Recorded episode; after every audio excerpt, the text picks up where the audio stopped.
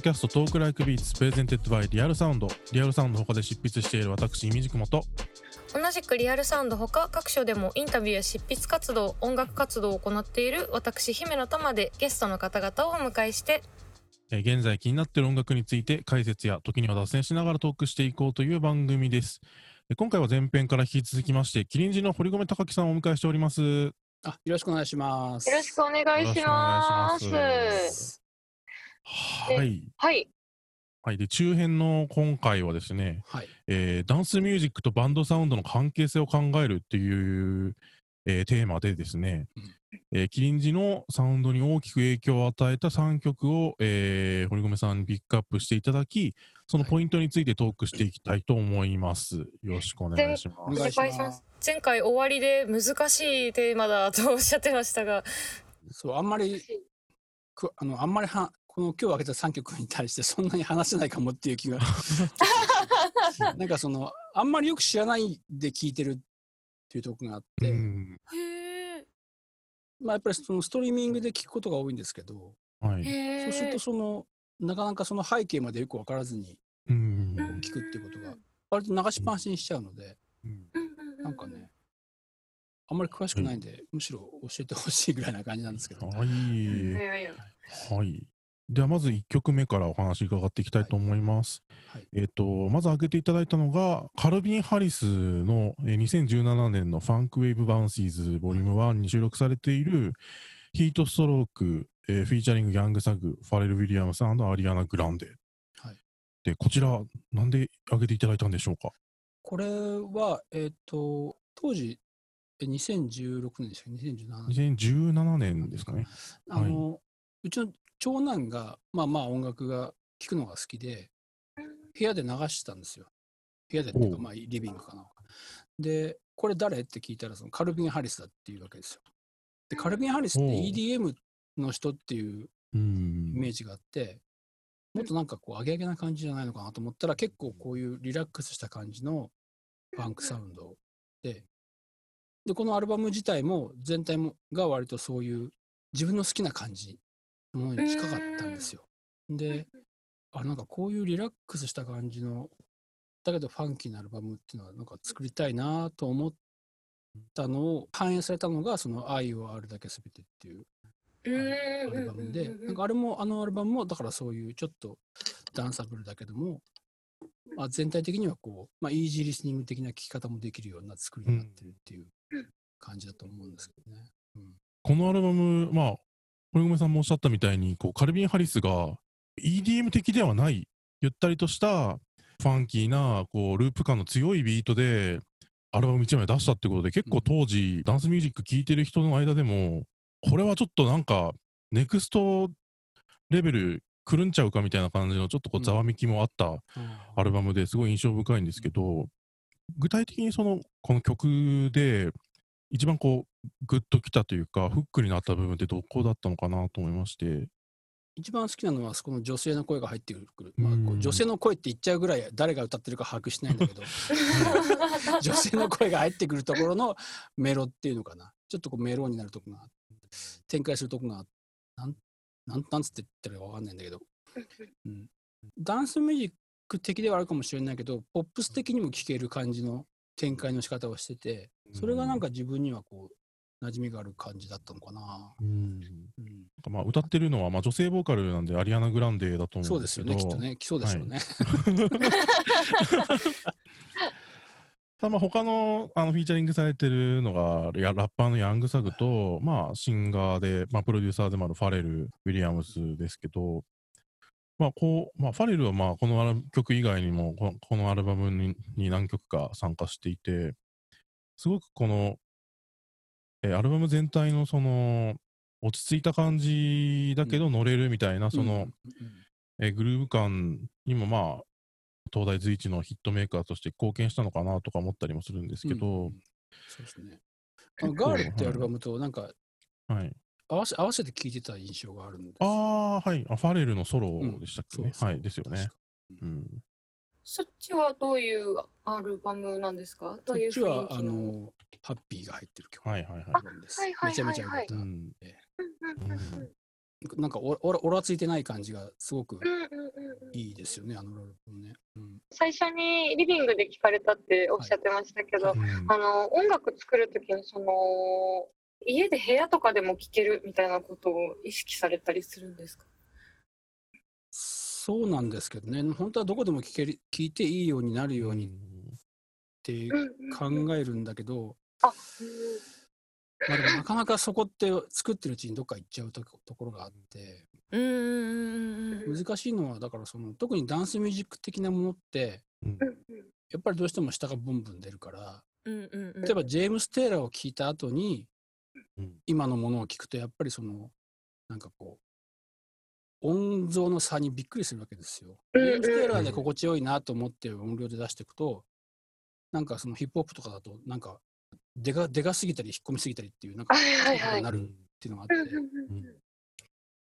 うん。うん。なんかそのどこで聞いてもいいようになるといいとは思うけどうんなかなか難しいなと思う。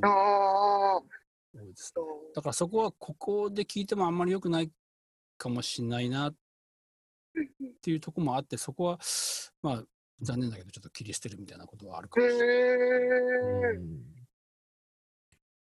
すね。うん。すいませんミュージックがいい。ええ。やっぱりこういうサウンドに惹かれるっていうのが、やっぱりこの、まあ、こういうサウンドが当時すごくメインストリームとかでも、まあ、特にアメリカ中心のメインストリームとかで、まあ、広く受け入れられてたってこともあると思うんですけど、はい。こういうサウンドに、その、惹かれるに至ったっていうのに、結構その、まあ、バンドとして活動して、徐々にその、ライブっていう場所に出たりとかもすると思うんですけど、そういった活動も影響したのかなと思って、そのそれ以前にそのダンスミュージックに対してどういうふうにそう印象を抱いてたかっていうのをちょっと一回聞きたいんですけど、うんダンサブルな曲グルーヴのある曲っていうのは、はいまあ前も結構これまでも作ってはい。きてる気がしてんですあのはいカタカナのキリンジの頃から。うん。でだけどそうは響かなかったような気がしてダンスミュージックとしては、まあ、そういう機能ってあんまりなかったと思うんですね。キリ歌詞のキリンジの音楽の中には。で結局それはまあ曲がとかアレンジがってことよりもそのダンスミュージックですよっていう見せ方をしてこなかった。うん。要するにそういう聞か聞かせ方？テイクがしっかりドンと出てるとか、あまあ、そういううことがダンスミュージック的な音像じゃなかったからっていう、まあ、だけの話って言ったらあれだけどだから昔の曲かつて自分が書いていたような曲でもそのダンスミュージック的なバランスを意識して作ったらそういうダンスミュージックとして認識されるんじゃないのかなみたいなことはああですね。で「3」っていうアルバムにそのイカロスのなんだっけイカロスの末裔だっけうんうんはい。はいそうです。はい。で そうイカロスの曲があってあれははいその、サルソウルっぽいんですね。そのサルソウル。ってい。プエトリカンがやったダンスミュージックみたいな、70年代、で。もそこはあんまり着目されなかった感じがして。それはそのミックスの加減なんじゃないかなと思うんですね。そういう、あのダンスミュージック的なミックスをしてれば多分それはそういうふうにあこういう踊るためのものなんだこの曲はっていうふうな認識がされたかもしれないけど、だから結局なんかそのバランスがいろんなことを決定するんだなってお思いましたね。うん。あとそのカルビン・ハリスのアルバムは割とこう生楽器が多くてベースもシンセベースじゃなくて、うん。カルビン・ハリス本人がこううん弾いて、多分サンプリングしてこうループさせたりとかあとギターも結構なってギターエレピベースでまあドラムもエレドラって感じじゃなくて生ドラムのサンプリングをこう組み立ててるっていう感じがあって比較的自分にもとっつきやすかったのかなとは思うんですね。うん、サウンドも AOR 的なとこもあるし、うん。うん。あすごいミックスを変えるとダンスミュージックにの聴かせ方になるっていうのすごい面白いですね。あのなんか以前リミックスアルバムを出されていますよね。あのー当時からそうもうちょっとこうダンスミュージックダンスミュージックというかこうクラブでかかってたら踊れる感じにしようみたいな思惑があったりしたんですか？いやあれはもうあのスタッフが作りたかっただけ。そうなんですね。当時そのはい。何でもかんでも四つ打ちにして何でもかんでもなんかシンプルなコードでされるのがもはいはい。う本当に嫌で。はいはい。なんであんなに一生懸命リズム組んだのに全部四つ打ちになってんの？と かあんなに時間かけて富田さんと一生懸命こうハーモニーのこと積みのことでこうキーボードの積みに関して関してすごく時間かけてやったのになんか全然関係ないコードがついてんだけどこれ何？とか。もうやめてくれよとちょっと思って当時は。だだけど今聞くとあなんかあいい感じになってるなみんな あすげえいいもの作ってくれたんだと思って思って思いますけどありがとうございます。えー、2曲目お伺いしていきましょうか。はい。はい、ではい、で2曲目が The Weeknd の、えー2016年のアルバム「スターボーイからの、えー楽曲で「I Feel It Coming」フィーチャリングダフトパンクですね。はいでこちらはどうでしょう？どんなよどのようなポイントでお選びになったんですか？これはねえっとまあダンスミュージック的ななんですか、はい。ダンスミュージックって言ってうん。言っていいんですか？よくわかんないんだけど、なんかすごいポップスな感じがしたんですよね。あん。のすごくメロ歌メロがなんかこうとっつきやすくてうん。でリズムも比較的ゆったりめですよね。いわゆる4つ打ちの速い感じじゃなくて、うん。ミドルテンポっていう感じで。だけど下がこうたっぷりあって。でそのなんだろうなマイケル・ジャクソンとかそういうの聞いていいなー。って思った時のはいはいはい。感じっていうか。うんううん。んなんかそういう感じ感じがしたのかな確か。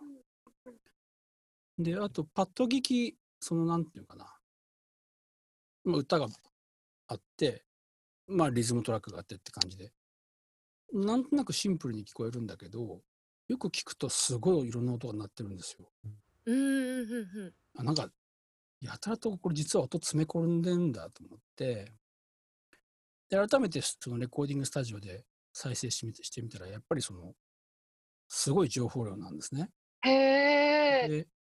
こんなにいっぱい楽器入っててどうしてこういうふうにシンプルに聞こえるのかなってういうことをんうん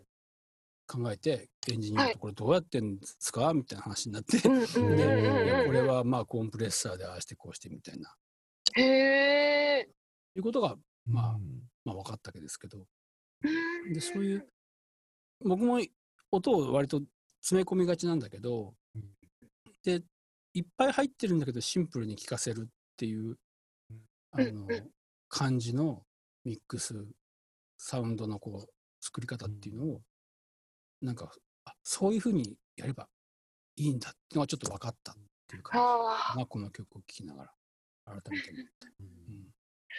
確かにパッと聞いた感じだとすごいシンプルな。こんな感じしますよね。うんなんかチャカポコ印象チャカポコねいっぱいいろいろなってるんですよね。もう一回聞いてみよう。うんうん。でそれもあってキラーチューンキルズミーをはい作るときにうんあれも実は結構いろいろなってるんだけど、うん全体的に上物はふわーっとした印象になってると思うんですよね。だからそれあそういうふうに反映されてたりもする。おーそっか。あ、すごいシンプルなイメージでした。単純単純だから。あいやへえ。あもう一回ちょっとウーハーウーハーで聞かせてくださいよ。みじくもさん。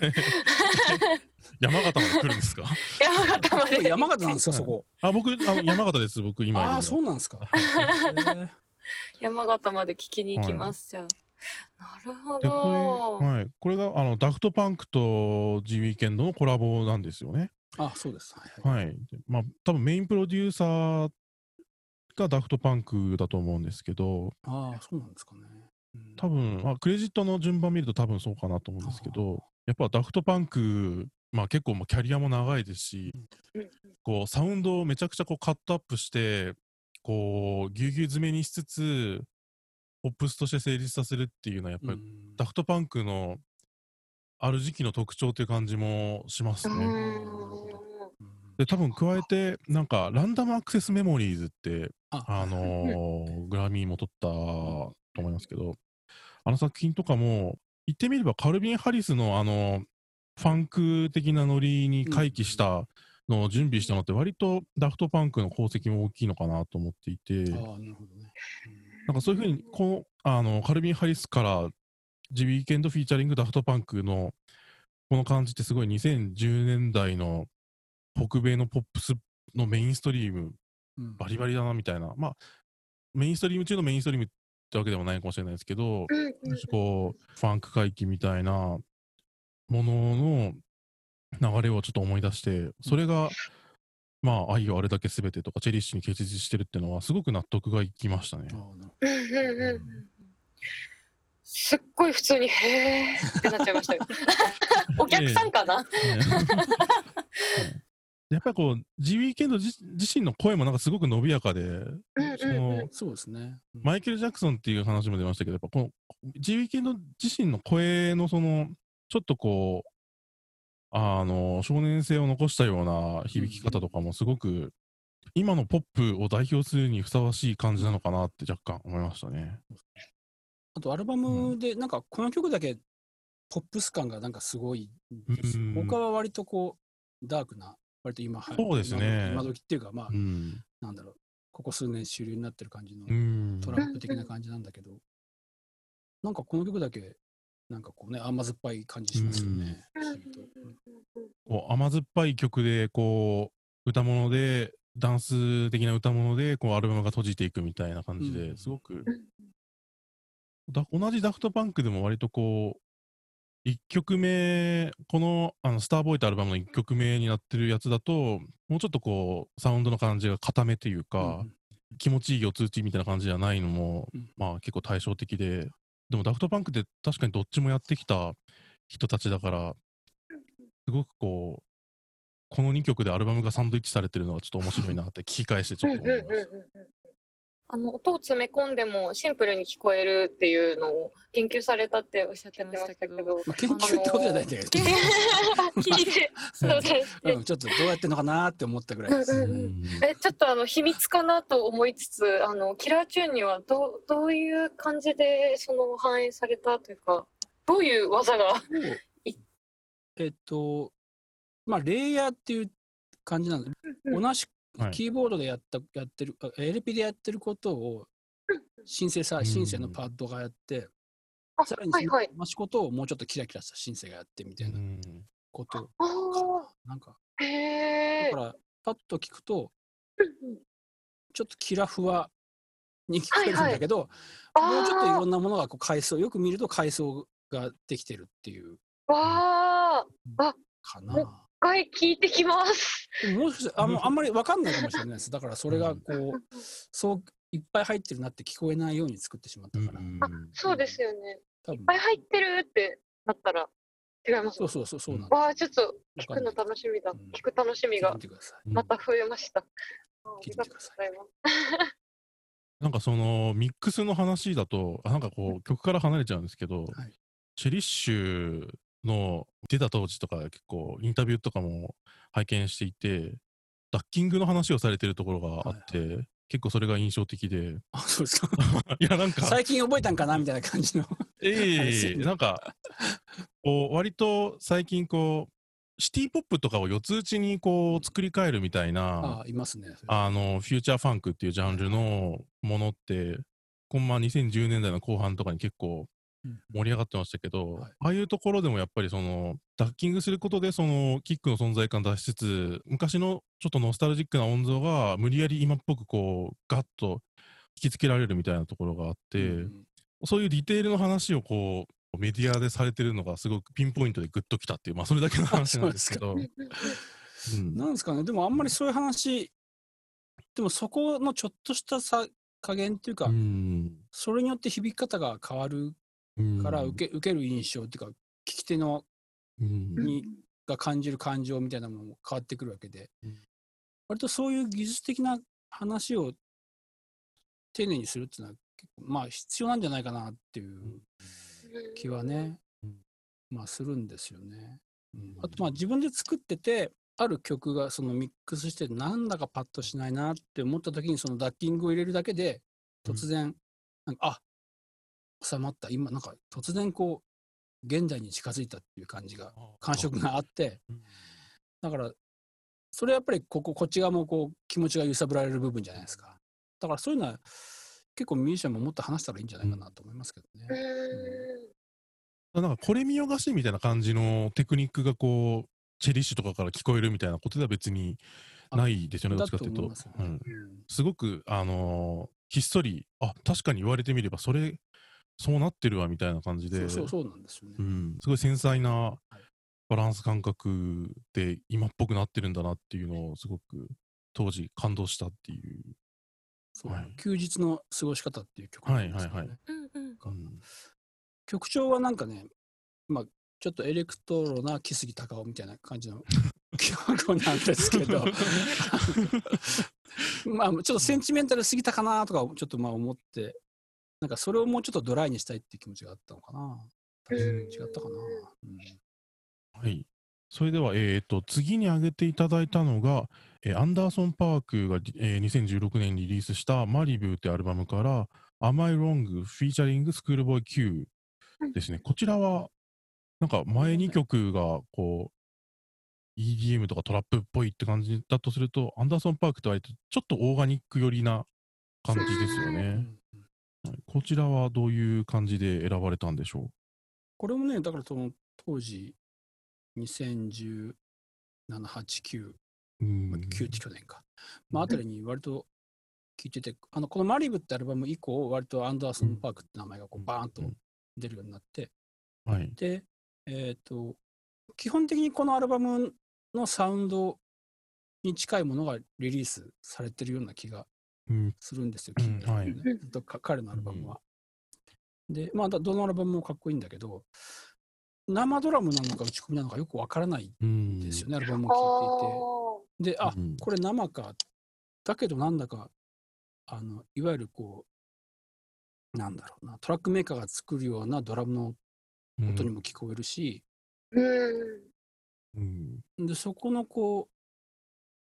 おそらく打ち込みで作ったものもあるんだけど、はい。生で叩いてるものも結構あって、うんそこは半然としない感じがすごく面白いなと思って聞いてるんですよね。まあ、まあ生なんだけど、えちゃんと聞けば。でもなんか生に聞こえない、なんかサンプルっぽく聞こえるのはどうしてなんだろうと思いながら、あの、聞いてて。で、まあ、キリンジもクソンシさんっていうドラマーがいますから、はいキリンジでこういう音楽をやりたいっていうか、まあ、ダンス寄りっていうか、ブラックミュージック寄りで現代的な音像を作りたいってなった時に、やっぱりそのアンダーソン・パークの感じっていうのは、なんかすごくこう、うん。あの、気になるっていうか、参考にしたいくなるってうん。どうやってんのかなって思って聞いたんですけど、まあ最後までよくわからなかったんだけど、あの 割とこのアルバムはプロデューサー陣とかを見るとケイトラナダが参加したりとか、まあ、クリス・デイブザ・ドラムヘッズが参加したりとか、割とこう生音とそのエレクトロニクスとか、まあ、ビートメーカーっぽいうん感性をこううまくこう調和できる人がこう集まってる感があってあうんクレジット見ればいいのか。いやあ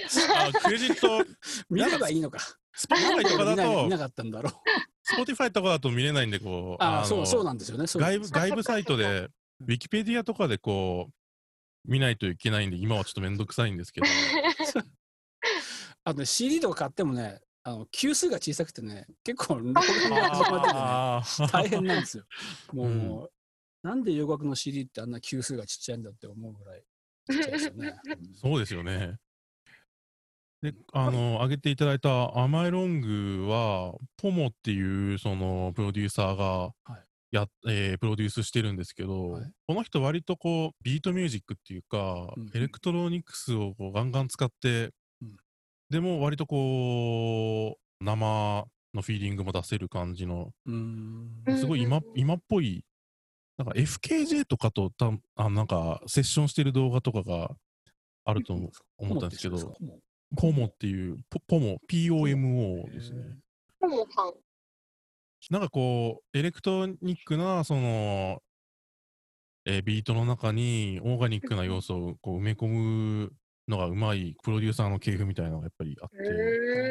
やっぱ結構そこにこうすごいフィットして、多分アンダーソン・パーク自身も、うんあの人ドラム叩くじゃないですか、めちゃくちゃ。はいはい。かっこいいですよね。なんかそういう感じもあって、そういうこう、ビートの感じも多分かなり、アンダーソン・パーク自身も舵取ってんのかなと思うんですけど、うんうんうん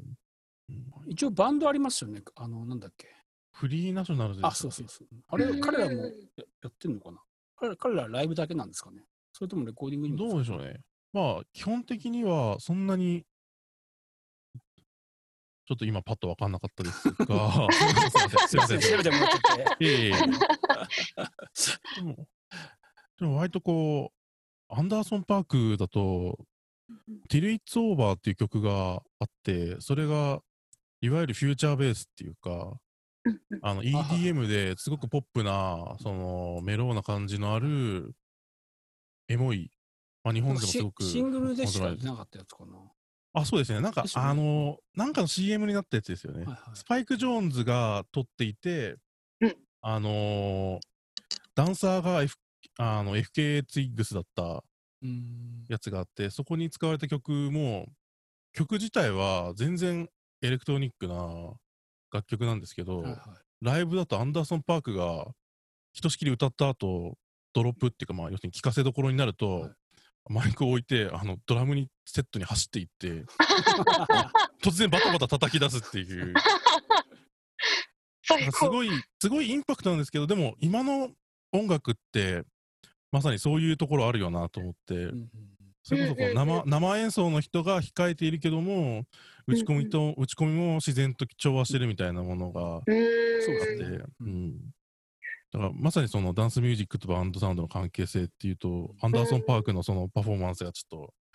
思い出されるというか。うんすごく個人的にはあのこのアンダーソン・パークの曲が一番なんかこうキリンジのサウンドにダイレクトに反映されているなっていう感じがあったんですけどそれもやっぱりこう生と打ち込みっぽいこう兼ね合いのバランス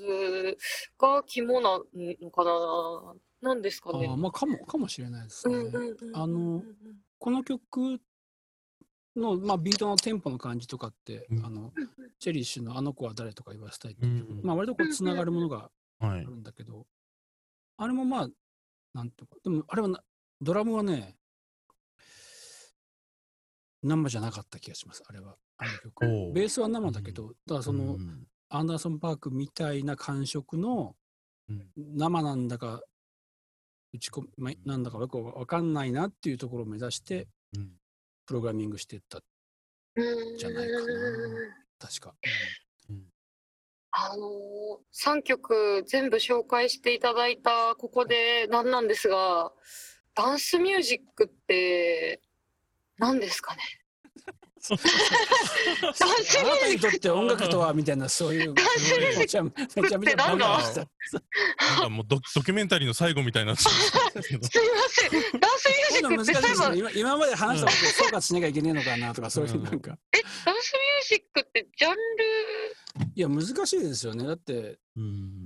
別にあれじゃないですか？あの現代音楽でも踊ってる人いるわけだから。あそうそうですモよね。ダンバレエの人とか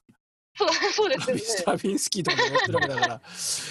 そダンのスミュージック。なんかほら全ての音楽はダンスミュージックであるみたいな言い方あります？よねあー。あどうしよう私これ来月も読んでもらえないかもしれない。いやそんなこと違う人になってるかもしれない。いやいや、そんなそんな。ク。いわゆるダンスミュージック像みたいなのって、まあ、うん。もっともっと狭い意味でですね。うん。うんうん、今回に関しては？今回に関しては、なんですかね、うん、なんか踊らせようっていう気持ちがあるものがダンスミュージックなんじゃないですか。聞いた人がちょっとこう、なんか体揺らしたくなるような、ステップちょっと踏みたくなるような感じのことを目指してるもの。うんかなうんだからもしかしたらビートがなくてもそういった意識がうん。あって作ったら、ダンスのものができるかもしれないっていう。え面白い。ドラムとかな鳴ってないけど、なんかすごくはいはい。ダンスな感じがす、うんそういうえー。感情を聞き手に喚起させるような音楽であればダンスミュージックってことなのかな。あーワクワクしてきました。なんかまとめたような気がしますけど、わかんないけど。うんうんうんうん。今スルッと今、ま、くるくるっと巻かれました今。